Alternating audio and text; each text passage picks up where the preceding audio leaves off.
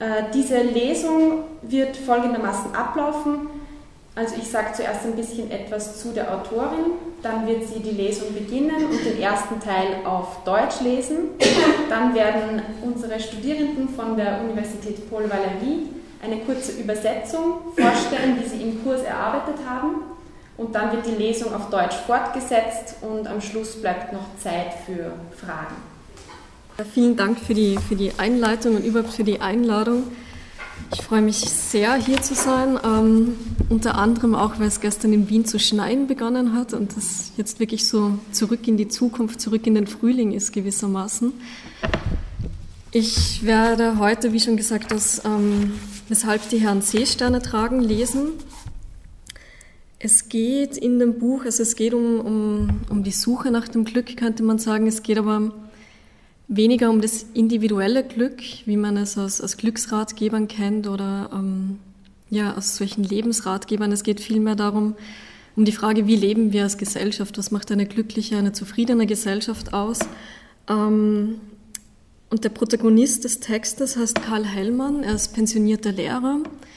Und man könnte sagen, ist, ja, er befindet sich auch in so einem Pensionsloch, er weiß nicht recht, was er machen möchte, er möchte etwas machen und dann entscheidet er eines Tages, dass er sich auf die, auf die Suche machen möchte, weshalb diese Angst um ihn herrscht. Also er nimmt dieses Angstschwirren wahr, das wir vielleicht alle kennen, dass ähm, wir eigentlich unter, unter sehr guten Bedingungen leben und trotzdem ja, umgibt uns einfach dieses Gefühl der Angst oder das, die Angst vor dem sozialen Abstieg oder was auch immer.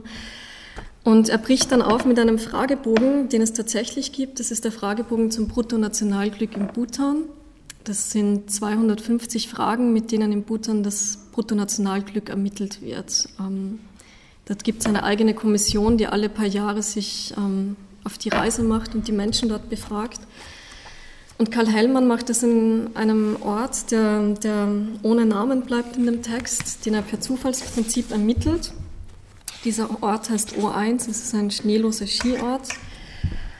Und mehr sage ich jetzt gar nicht, ich lese mal von dem Anfang, beginne mit dem ersten Kapitel. 469 Kilometer. Und alle Fenster finster und hier draußen ich. Bei Hirsch brennt kein Licht, die Wirtin ist ohnehin nicht zu Hause. Karl sieht hoch zu seinem Zimmer, das Fenster ist gekippt, man bemerkt es kaum. Auf Wiedersehen, flüstert er, und die Lichter des Autos blinken, als er auf den Schlüssel drückt. Auf Wiedersehen, Hotel Post, es war sehr schön mit dir. Bis zur Autobahn wird es eine Stunde sein. Karl fährt vorbei am Altstoffsammelzentrum, am Gasters Rust, dem Supermarkt, an der Tankstelle, die keine mehr ist und die jetzt Imbiss heißt. Er sieht sie sitzen, sie bemerken ihn nicht. Er beschleunigt und lässt das Ortsgebiet hinter sich. 80 Stundenkilometer sind genug, Karl bremst ab. Es ist Wildwechselzeit. An der ersten Raststation bei den Lastkraftfahrern werde ich schlafen. Im Autobahnhotel. Sie haben bestimmt ein Zimmer frei. Ich werde morgen zeitig aufbrechen. Ich werde Blumen kaufen. Eine Orchidee Margit kann nicht gut mit Zimmerpflanzen. Und niemals Schnittblumen, auch wenn sie sich freuen würde. Aber ich weiß, was nach ein paar Tagen kommt. Karl, würde sie sagen, es riecht wie in einer Aufbahrungshalle, schafft die Blumen weg. Ich wechsle das Wasser, würde ich sagen. Es ist nur das Wasser, die Blumen können nichts dafür. Siehst du, sie welken noch nicht, nicht eine einzige Blüte, die hängt. Ich würde das Wasser ins Waschbecken leeren und durch Frisches ersetzen, lauwarmes, bei kaltem erschrecken sie. Vielleicht wären sie ein wenig müder als am ersten Tag, aber manche würden gerade erst jetzt ihre Knospen öffnen, worauf ich Margit allerdings nicht hinweisen würde. Am besten, man vermeidet es in solch einer Situation über die Blumen zu sprechen. Es würde die Aufmerksamkeit nur in die falsche Richtung lenken. Andererseits, mit Schnittblumen im Haus käme es so oder so zu einem Konflikt. Friedhofsgeruch, würde sie jedes Mal sagen, wenn sie an dem Strauß vorbeigeht. Wie hältst du das nur aus? Ich rieche nichts. Es ist unmöglich, diesen Geruch nicht wahrzunehmen, Karl. Ich mache mir Sorgen, deine Nebenhüllen, ständig sind sie entzündet und jetzt riechst du auch die Blumen nicht. Guten Abend, äh, wir sind Anaïs Finard und, ich heiße Johanna. Ja, wir studieren Germanistik in die Universität in Paul Valéry in Montpellier. Also äh, wir lesen die Übersetzung vor. Ähm, also 469 km et toutes les fenêtres dans l'obscurité, et moi ici dehors. Chez les Hirsch, il n'y a pas de lumière, l'hôtesse n'est de toute façon pas à la maison. Karl lève la tête vers sa chambre, la fenêtre est basculée, on le remarque à peine. Au revoir, chuchote-t-il. Et les phares de la voiture clignotent lorsqu'il appuie sur la clé. Au revoir, hôtel de la Poste. On a passé un bon moment. Il va falloir une heure jusqu'à l'autoroute. Karl passe devant le centre de collecte de vieux tissus, l'auberge ruste, le supermarché, la station d'essence, qui n'en est plus une et s'appelle maintenant Snack. Il les voit assis, il ne le remarque pas. Il accélère et laisse la localité derrière lui. 80 km par heure, ça suffit. Car le freine, c'est l'heure où le gibier passe. À la première aire d'autoroute, je dormirai près des routiers dans un hôtel d'autoroute. Ils auront certainement une chambre de libre. Je partirai à la première heure demain matin et j'achèterai des fleurs. Une orchidée, Margit ne, s'en sort pas bien avec les plantes d'intérieur. Et jamais de fleurs coupées, même si ça lui ferait plaisir, mais je sais déjà ce qui se passerait après quelques jours. Karl, dirait-elle. Ça sent comme dans une chambre funéraire, jette les fleurs. Je vais changer l'eau, dirais-je. Ce n'est que l'eau. Les fleurs n'y sont pour rien, vois-tu. Elles ne sont pas encore fanées, pas une seule qui penche. Je viderai, l'eau dans l'évier et je la remplacerai par de l'eau fraîche, tiède. Quand, l'eau est trop froide, ça leur fait un choc. Peut-être qu'elle serait un peu moins gaillarde que le premier jour, mais plusieurs seraient juste en train d'éclore, ce que d'ailleurs je ne ferai pas remarquer à Margit. Le mieux, c'est d'éviter de parler de fleurs dans une telle situation. Ça attirerait l'attention dans la mauvaise direction. De notre côté, avec des fleurs coupées dans la maison, on en arriverait au conflit. Une odeur de cimetière, dirait-elle à chaque fois qu'elle passe devant le bouquet. Comment peux-tu bien supporter cela? Je ne sais rien du tout. Il n'est pas possible de ne pas percevoir cette odeur, Karl. Je me fais du souci. Tes sinus sont enflammés et maintenant tu ne sens même plus les fleurs Ja, vielen Dank für den, für den kleinen ähm, Einblick. ähm, ich werde jetzt hier weiterlesen in diesem Kapitel. Ja, ich knüpfe einfach direkt an.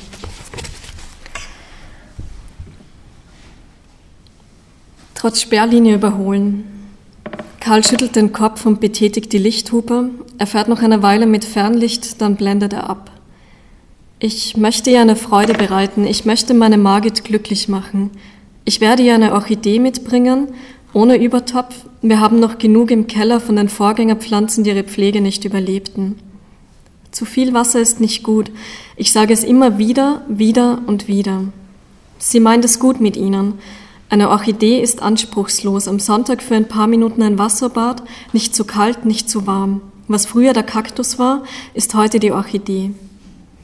Karl, verlier dich nicht, würde Margit jetzt sagen. Ich werde sie in die Arme nehmen, ich werde flüstern, Margit, mein Mädchen, ich bin zurück. Schön wird sie sagen, vielleicht auch, ich habe mich auf dich gefreut.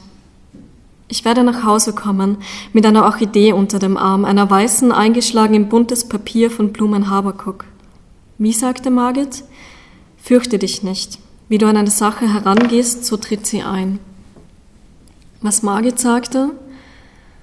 An Regentagen mag ich das Spazierengehen nicht und dir klebt Blaukraut am Bart. Sie sagte, Karl, du bist verschwunden, ohne Bescheid zu geben. Ich rufe doch an. Du bist einfach weg gewesen. Ich werde bald wieder bei dir sein. Wie bitte, Margit? Der Empfang ist schlecht, es muss an den Bergen liegen. Sie halten die Strahlen ab. Karl stand in seinem Zimmer vor dem Heizkörper. Er legte die Hände darauf und klemmte das Telefon zwischen Schulter und Kopf. Draußen ging eine Frau vorbei, sie winkte, als ein Auto vorüberfuhr. Karl zog die Hände zurück und wischte über die Fensterbank. Ja, das mache ich, ja, das werde ich, ich weiß, dass du dir in solch einer Situation Sorgen machst. Margit war nicht mehr zu hören, er ließ das Telefon noch eine Weile eingeklemmt. Eine Sperrlinie ist eine Sperrlinie, flucht Karl und bremst ab, als ihn ein weiteres Auto überholt. Rechts von ihm fließt ein Fluss die Straße entlang. Ich werde sicher nach Hause kommen. Bald wird die Autobahn ausgeschildert sein, bald werde ich auf der Raststation, morgen wird mein Aufbruch eine Ankunft sein. Hör, wie der Regen fällt. Margit, werde ich sagen, weißt du, wir sind dieses Jahr noch kein einziges Mal über Schnee gegangen und ich dachte bei meiner Abreise schon, dass der Winter kommt. Das war der Beginn von dem Text. Ähm, ich lese jetzt gleich noch die, die nächsten zwei Kapitel, die alle sehr kurz sind. Aber zur Erklärung, es gibt eine, eine Rahmenhandlung. Das sind diese, diese Kapitel, die mit Kilometerzahlen betitelt sind, wo Karl auf dem Rückweg ist zu seiner Frau Margit. Und dann gibt es die Zwischenkapitel, die in O1 spielen oder auf dem Weg dorthin, die kursiv gesetzt sind. Also was Sie jetzt hier nicht sehen und auch nicht hören aber es ist kursiv. Kennwort O1. Regen und Sturm, es wird ein früher Winter werden. Karl lässt den Zettel auf dem Wohnzimmertisch liegen, den Satz hat er mit schwarzem Filzstift umrandet, er geht hinüber in die Küche und trinkt ein Glas Wasser. So, flüstert er, und deshalb. Er sieht aus dem Fenster, in der Garageneinfahrt des Nachbarhauses steht ein ausgehöhlter Kürbis auf der Mülltonne. Karl, das kannst du nicht schon wieder machen. Weißt du noch, als das Hochwasser war, als du aufgebrochen bist, um zu helfen? Du warst schnell wieder zurück. Karl schüttelt den Kopf. Ich werde Margit einen Brief hinterlassen. Ich werde ihr sagen, dass es keinen Aufschub geben soll. Meine liebe Margit, schreibt er und zerknüllt den Zettel, weil er ihren Namen nicht so geschrieben hat, wie er aussehen sollte. Nein, kein Brief. Ich werde sie anrufen, wenn sie von der Arbeit nach Hause kommt. Ich werde sagen, wer eine gesellschaftliche Situation verstehen will, muss die Erfahrungen der Menschen zum Sprechen bringen. Margit, mein Mädchen, es war soweit, ich musste weg von hier. Test, spricht Karl, das Diktiergerät leuchtet rot. Eins, zwei, eins. Auf seinem Schoß liegt der Autoatlas, er lässt den Finger auf dem Register, das er aufgeschlagen hat, und überlegt, ob er von dem Ort schon jemals etwas gehört hat. Draußen kommt Zobel zur Garageneinfahrt, sie starrt abwechselnd auf ein Blumenbeet und den Kürbis und hält eine Zigarette in der Hand. Karl drückt die Wiedergabetaste. Test eins, zwei, eins, hört er sich sagen. Danach legt er seinen Finger auf die Aufnahmetaste. Aufbruch heute 20. Oktober 11.10 Uhr. Der Ort wurde durch Zufallsprinzip ermittelt. Kennwort, Kennwort, wiederholt Karl und unterbricht. Er hat zuvor über die Verschlüsselung von Namen nachgedacht, wie wichtig es sei, vollkommen unvoreingenommen an einem unbekannten Ort zu beginnen. Zobel drückt die Zigarette auf den Boden aus und hebt sie auf, um sie in die Mülltonne zu werfen. Sie nimmt den Kürbis dazu herunter. Eine ordentliche Frau, denkt Karl. Kennwort O1, sagt er und hält das Gerät dicht vor sein Gesicht. Margit wird sich wundern. Margit wird nicht gedacht haben, dass ich so sorgfältig vorgehe. Karl Hellmann, das hätte ich dir nicht zugetraut. Ich werde sie später anrufen. Ich werde sagen, alles drehte, alles bewegte sich. Ich war sehr aufgeregt. Wenn ich wir sage, Hätten Sie ein Zimmer frei? Fragt Karl im Hotel Post. Die Gaststube ist leer. Die Gäste werden wohl erst abends kommen, überlegt er und streichelt den Hund, der hinter der Bar hervorgekommen ist. Ein unfassbar dicker Hund, denkt er. Er sagt, schön ist der. Die, antwortet die Wirtin, das ist unsere Annemarie. Warum Annemarie? Eine Gästin hat sie hier gelassen, sie hieß Annemarie, also haben wir den Hund nach ihr benannt. Wie man einen Hund vergessen kann, möchte Karl fragen, aber die Wirtin ist schneller. Wie lange bleiben Sie? Ich weiß es nicht, zwei Wochen bestimmt, vielleicht auch drei. Zwei Wochen? Die Wirtin sieht ihn lange an. Zu lange, denkt Karl, das ist ein unangemessener Blick. Wie kann man? beginnt er, aber die Wirtin kommt ihm wieder zuvor. Wenn Sie möchten, Sie können gern so lange bleiben. Vielleicht wird es besser als voriges Jahr, vielleicht schneit es bald dass er das nicht hoffe, sagt Karl, und die Wirtin runzelt die Stirn. Möchten Sie das Zimmer sehen? Es ist gleich im ersten Stock. Das ist eine schnelle Frau. denkt Karl und nickt. Solche Fliesen hatten wir in unserer alten Wohnung auch, sagt er, als er hinter der Wirtin in den Vorraum tritt. Wenn ich wir sage, meine ich meine Frau Margit und mich. Die Wirtin schaut auf den Boden. Sie fragt nicht, wo Margit ist. Die Fliesen hat mein Vater verlegt. Sie halten länger als ein Leben. Das ist ein Boden für die Ewigkeit. Karl möchte auf eine besonders schön gemusterte Fliese hinweisen, aber da hat die Wirtin bereits nach der Türklinke gegriffen. Zimmer Nummer drei, das wäre ihres. Dass kein Zimmer im Hotel Post bewohnt war, dass die Wirtin wegen ihm einheizen musste und ihm in der Hoffnung, er möge es sich anders überlegen, das schlechteste Zimmer zeigte, davon weiß Karl zu diesem Zeitpunkt nichts.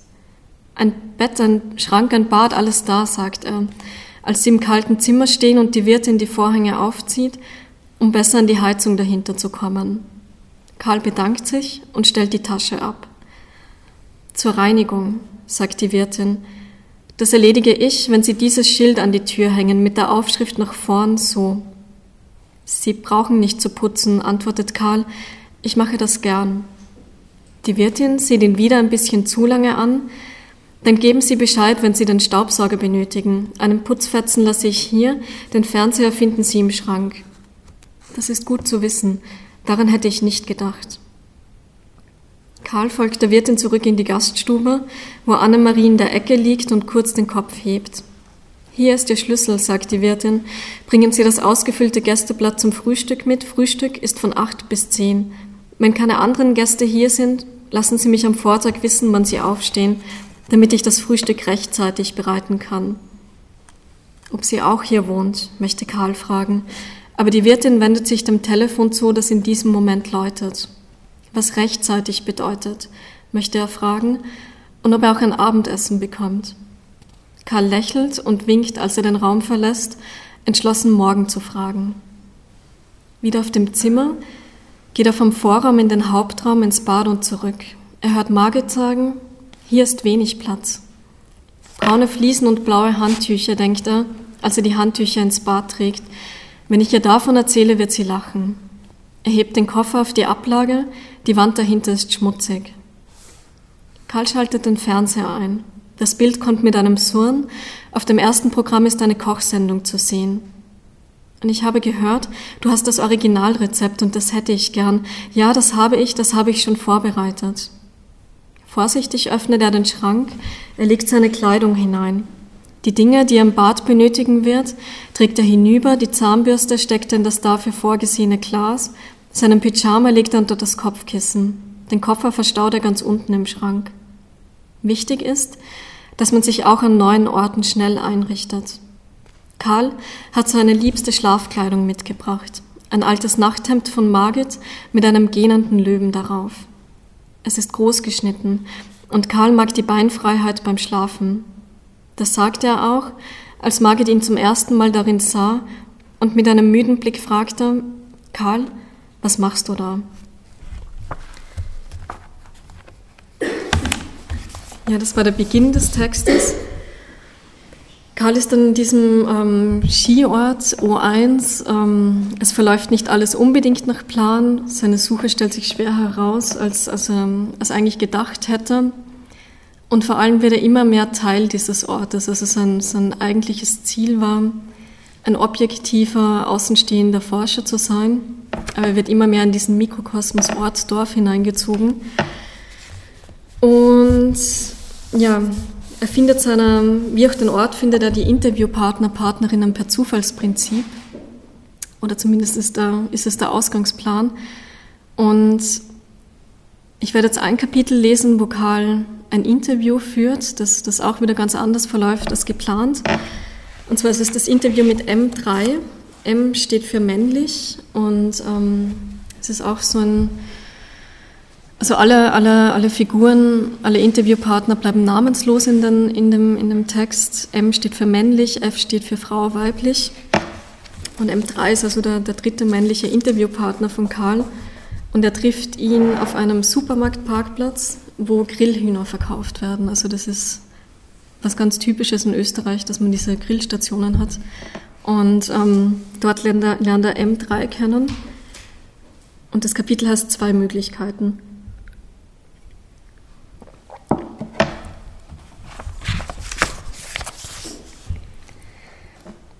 Zwei Möglichkeiten.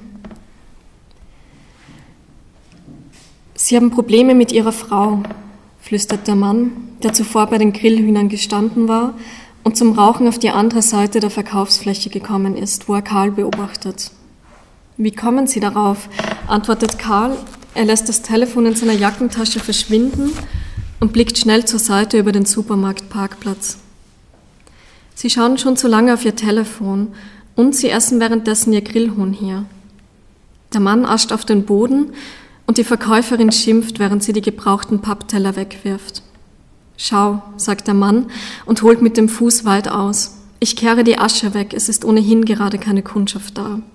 Aber nicht unter den Wagen, sagt sie, und Karl mustert seine Schuhe und Hose und überlegt, warum er nicht als Kundschaft zählt. Ich bin seit 30 Jahren verheiratet, sagt der Mann und rückt seinen Strohhut zurecht. Ich weiß, wie das ist. Wir sind gerade aus dem Urlaub zurückgekommen, zwei Wochen in Griechenland, ein Zimmer mit Blick auf das Meer und alle Getränke kostenlos. Nach 30 Jahren verhält es sich so. Es ist nicht mehr so frisch, wie es einmal gewesen ist, aber man versucht es immer wieder. Wir wissen, die Schmetterlinge sind vor vielen Jahren weitergeflogen. Das klingt traurig, sagt Karl, wir führen eine gute Ehe. Ich habe meine Margit vor 29 Jahren kennengelernt. Sie trug eine geblümte Sommerbluse, obwohl es Winter war.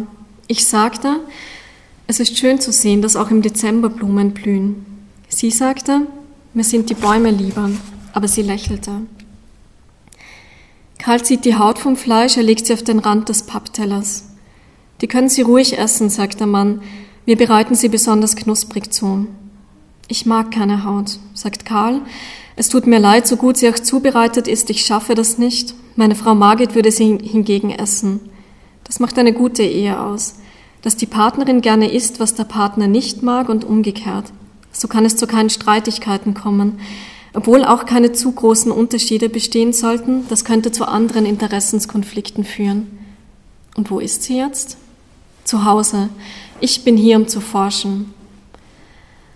Ein Forscher, wiederholt der Mann. Karl wischt die Hände an der Serviette ab, aber das Papier saugt nicht. Er trinkt einen Schluck und wundert sich, dass es nicht mehr seltsam klingt, diesen Satz zu sagen. Wie lange schon? fragt der Mann. 29 Tage, die Stunden habe ich nicht gezählt. Und warum? Der Mann wirft die Zigarette auf den Boden, er tritt sie schnell unter den Imbisswagen, als die Frau wegschaut. Warum ich hier forsche? fragt Karl. Hinter ihnen hupt ein Autofahrer, weil eine Familie mit Einkaufswagen die Straße blockiert, woraufhin das Kind sich unter dem Rock der Mutter verstecken möchte, was die Familie nicht vorwärts bringt und den Autofahrer rückwärts zur anderen Ausfahrt fahren lässt. Das können wir später besprechen. Nein, das können wir nicht. Karl und der Mann schweigen. Sie sehen den Hühnern zu, die sich auf der Stange drehen. Karl wischt die Hände erneut an der Serviette ab, aber es wird nicht besser. Wir möchten folgender Frage nachgehen, beginnt er und denkt, ich weiß es doch auch nicht mehr. Wir möchten herausfinden, wie zufrieden, kurz gesagt, möchten wir festhalten, wie das Leben hier ist. Das ist eine schwierige Frage, sagt der Mann. Ein Windstoß verweht die Serviette und Karl überlegt, ob er sie aufheben sollte, aber er ist zu langsam, sie fliegt über den Supermarktparkplatz. Wie das Leben hier ist, wiederholt der Mann und nickt. Ich könnte Ihnen viel erzählen. Es geht nicht darum, was die anderen machen, sagt Karl. Es geht um das eigene Leben. Und wie wählen Sie die Gesprächspartner aus? fragt der Mann. Nach dem Zufallsprinzip antwortet Karl und nagt den letzten Rest Fleisch vom Knochen. Sind die Hühner von hier? Ja, aber unter uns, die Einheimischen wissen es ohnehin. Unter uns, der Mann hält sich die Serviette vor den Mund und beobachtet dabei die Frau, die hinter dem Tresen steht. Nein, anderswo bekommen wir sie günstiger, es muss doch alles günstig sein. Ich verstehe, sagt Karl, er nickt, und dann schweigen sie, bis der Mann zu Karls Teller hinübergreift und die Haut in seinem Mund steckt. Darf ich? Es wäre schade darum. Und warum haben Sie sich für diesen Ort entschieden? Zufallsprinzip, sagt Karl und wischt den Mund mit der Serviette ab. Zuerst den Mund, dann die Nase und zuletzt die Stirn. Alles dem Zufall überlassen, sagt der Mann. Warum verkaufen Sie Ihre Hühner hier? unterbricht ihn Karl. Zum einen, weil der Supermarkt gut besucht ist, zum anderen und vor allem deswegen, weil hier genügend Parkplätze vorhanden sind. Im Ortskern ginge das nicht. Aber es sind doch auch dort Parklücken zu finden. Ja, aber die Kunden wissen nicht, ob etwas frei sein wird, wenn sie dort sein werden. Jeden Donnerstag sind wir hier. Wir verkaufen ausschließlich auf Supermarktparkplätzen, keine Kundschaft, wo nicht genügend Stellfläche vorhanden ist, vor allem wenn es darum geht, das Produkt im Vorbeifahren einzuladen. Das Produkt? fragt Karl. Ja, unsere Hühner, sagt der Mann und streckt Karl die Hand entgegen. Ich würde sehr gern Ihre Fragen beantworten. Wir sind ohnehin zu zweit und der Andrang wird erst später kommen. Ist das Ihre Frau? fragt Karl. Nein, meine Mutter. Der Mann stemmt die Hände in die Hüften, er sieht kräftig aus. Also? Gern, sagt Karl, aber nur, wenn Ihre Mutter auch mit mir spricht, mir fehlen noch Frauen. Karl zählt die Autos, während der Mann mit der Mutter verhandelt. Er sieht einer Frau zu, die im Foyer des Supermarkts Geld abhebt. Karl zählt die Hühner, die sich auf der Stange drehen. Er dividiert die Hühner durch die Autos, bis er doch wieder sein Telefon aus der Tasche zieht. Der rote Verkaufswagen ist mit gelber Schrift beklebt. Karl sieht den Mann mit seiner Mutter sprechen, die seine Schwester oder Frau sein könnte. Sie streicht zwischendurch die Hühner mit Butter ein, sie zuckt mit den Achseln und macht eine abwehrende Handbewegung. Der Mann klopft ihr auf die Schulter und hält den Daumen hoch, als er sich Karl zuwendet. Sind Sie überhaupt von hier? fragt Karl. Wurden Sie hier geboren? Ja, dort hinten, antwortet M3 und zeigt auf den Hügel hinter dem Supermarkt. Zu Hause? möchte Karl fragen, waren Sie eine Hausgeburt? Aber er sieht den Fragebogen vor sich und die Frau bei den Hühnern und er denkt daran, dass er das Gespräch mit M3 schnell hinter sich bringen muss, um noch mit der Frau sprechen zu können, bevor die Kundschaft kommt. Haben oder hatten Sie Geschwister? Ich hatte einen älteren Bruder. Er lebte bis weit über 30 bei uns. Aber das sind so Geschichten, murmelt M3. Wissen Sie, wie das Leben läuft? Das weiß man doch nie, antwortet Karl. Man kann das Morgen planen, wie man möchte. Es bleibt stets ein wenig ungewiss. Nein, sagt M3. Es gibt immer nur zwei Möglichkeiten. Er trinkt einen großen Schluck. Kennen Sie die? Karl schüttelt den Kopf. Er überlegt, ob er jemals jemanden so große Schlucke hat trinken gesehen. Er beobachtet M3, wie er eine neue Flasche mit dem Feuerzeug öffnet und malt währenddessen einen Kreis auf den Fragebogen. Er setzt Punkte hinein. Er zieht eine Nase und einen Mund. Also, sagt M3, kommst du zur Welt, hast du zwei Möglichkeiten. Hier oder anderswo. Anderswo wäre gut für dich. Kommst du hier zur Welt, hast du zwei Möglichkeiten reiche Eltern oder nicht. Reiche Eltern wären gut für dich, bei Armen hast du zwei Möglichkeiten. Du kommst zu einer Volksschullehrerin, die dich trotzdem fördert oder nicht. Fördern wäre gut für dich. Ist es nicht so, hast du zwei Möglichkeiten, Brammer oder Eder, Mechaniker oder Dachdecker. Zumindest war das vor 15 Jahren so. Brahma wäre gut für dich. Bei Eder hast du zwei Möglichkeiten, gehen oder bleiben. Gehen wäre gut für dich, bleibst du, hast du zwei Möglichkeiten, durchhalten oder durchdrehen. Durchhalten wäre gut für dich, drehst du durch, hast du zwei Möglichkeiten. Vollkommen oder die Eltern klären es. Vollkommen wäre gut für dich, bei den Eltern hast du zwei Möglichkeiten, abhauen oder bleiben. Abhauen wäre gut für dich, bleibst du, hast du zwei Möglichkeiten, früh sterben oder spät. Früh wäre gut für dich, wird es spät, hast du zwei Möglichkeiten, nicht mehr gefunden werden oder dort drüben am Friedhof begraben werden. Karl räuspert sich, er sagt, das ist ein schöner Ort, die Bäume gefallen mir. Das sind die Birnbäume unseres Nachbarn, er brennt Schnaps davon. Schmeckt er gut? Ja, es sind noch alte Sorten, aber er überlegt, bald etwas Neues zu pflanzen. Weshalb? Weil man seit Jahrzehnten Williamsbirnen nimmt. M3 fixiert Karl, er wiederholt, früh wäre gut für dich. Wird es spät, hast du zwei Möglichkeiten. Nicht mehr gefunden werden oder dort drüben am Friedhof begraben werden. Karl schaut auf den Fragebogen und auf die Uhr, 23 Minuten, und sie kommen erst zur Frage 3. Wie ist Ihr Familienstand? Er wird heute nicht vom Plan abweichen. Er möchte besser vorankommen als mit M2. Es war nicht klug gewesen, Margit hätte recht gehabt. Ja, genau, sagt Karl, als M3 die Bierflasche laut auf den Tisch stellt und seine Gedanken durchbricht. Er fragt, wie geht es weiter?